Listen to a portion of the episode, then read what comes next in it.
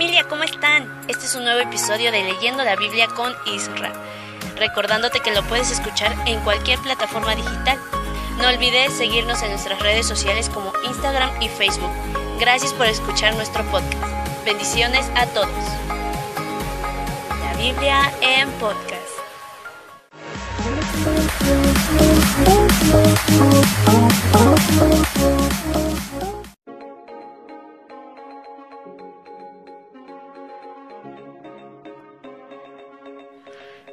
¿Qué tal? ¿Cómo estás? Muy buenos días, muy buenas tardes, muy buenas noches.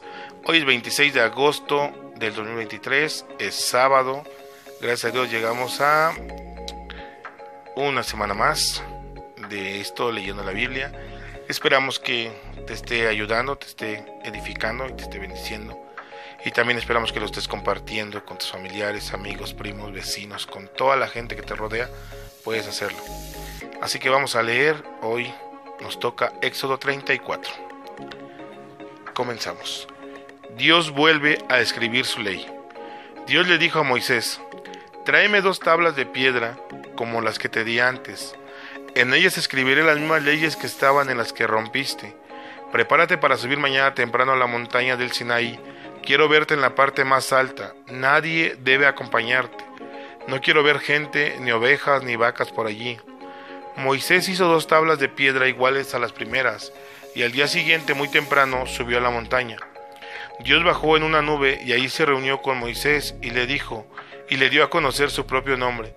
Mientras pasaba delante de Moisés, Dios dijo en voz alta, Soy el Dios de Israel, yo soy es el nombre que me di, con que me di a conocer. Soy un Dios tierno y bondadoso no me enojo fácilmente y mi amor por mi pueblo es muy grande. Mi amor es siempre el mismo y siempre estoy dispuesto a perdonar a quienes hacen lo malo. Pero también sé castigar al culpable y a sus hijos y nietos, bisnietos y tataranietos. Enseguida Moisés se inclinó hasta tocar el suelo con la frente y adoró a Dios, diciendo, Dios mío, Dios mío, si de veras me amas, acompáñanos. Es verdad que somos muy tercos, pero perdona nuestros pecados y acéptanos como tu pueblo. Dios hace un pacto. Dios le dijo a Moisés, pon atención, porque voy a hacer un pacto con todo tu pueblo. Voy a hacer grandes milagros como nunca antes se han visto en ningún país del mundo. Todos los países donde ustedes vivan verán lo que yo, el Dios de Israel, puede hacer. Si ustedes obedecen todo lo que hoy les ordeno, yo expulsaré a todos los pueblos que no me obedecen y su territorio se lo daré a ustedes. Ustedes van a entrar al territorio que les prometí. No deben hacer ningún pacto con los que viven allí para que no imiten su mala conducta. Al contrario, deberán destruir completamente sus altares y sus ídolos. No adoren a ningún otro Dios, porque soy un Dios muy celoso.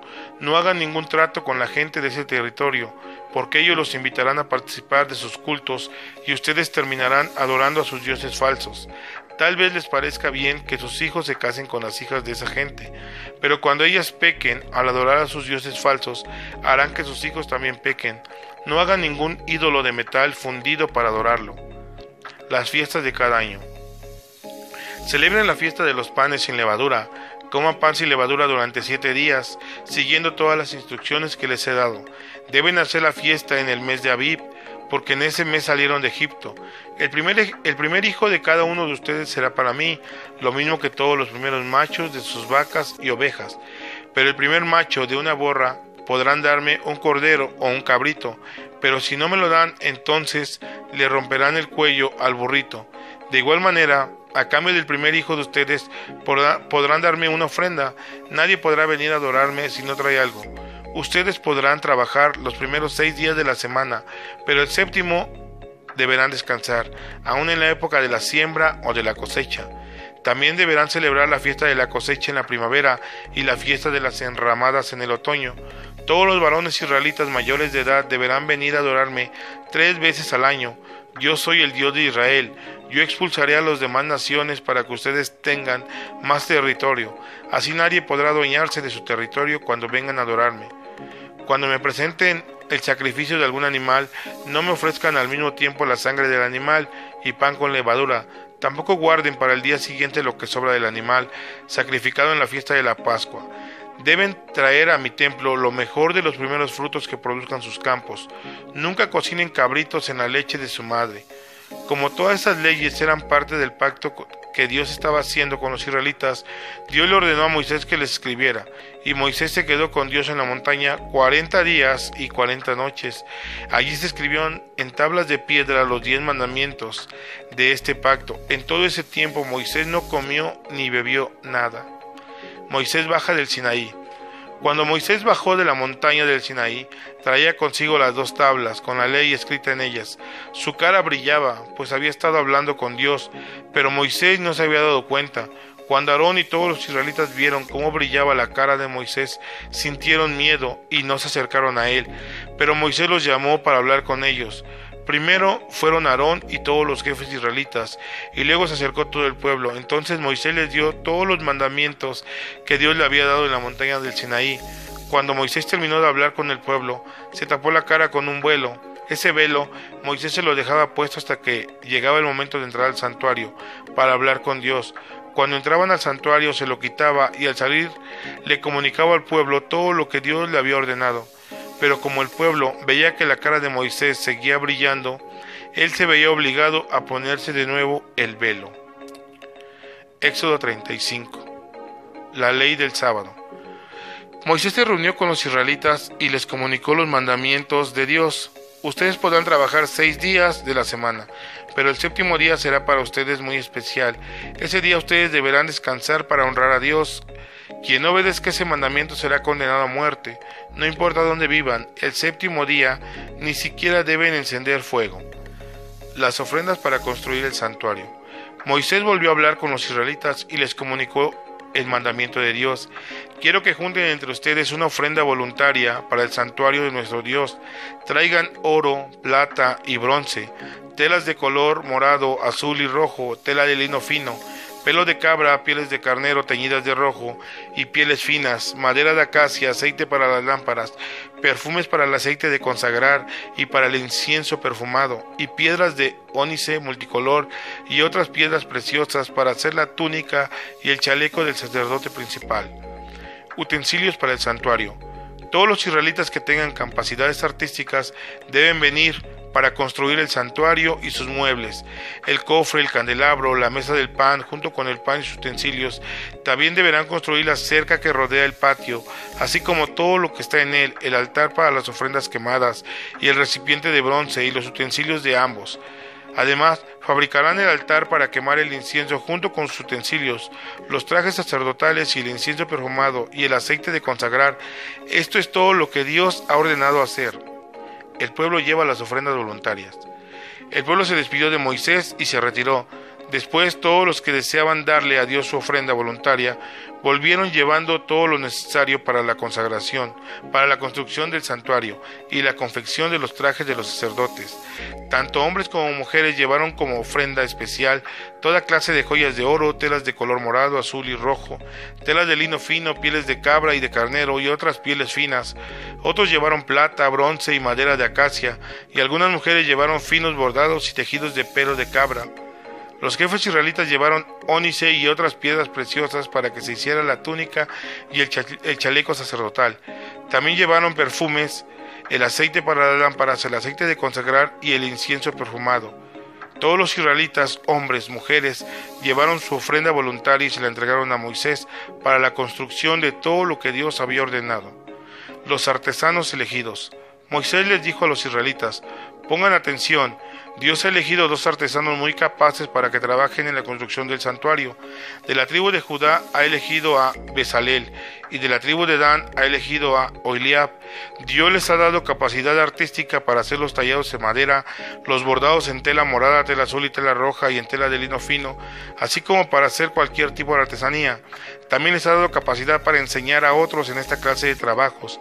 Además, Dios les ha dado su espíritu a Bezalel y también le ha, dado sabiduría, inteligencia y una gran capacidad creativa para hacer diseños en oro, plata y bronce, para tallar y montar piedras preciosas y para tallar en la madera.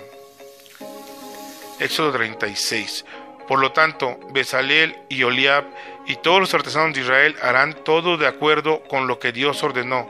Lo mismo harán todos aquellos quienes Dios los haya les haya dado sabiduría e inteligencia para hacer todos los objetos necesarios para el culto en el santuario.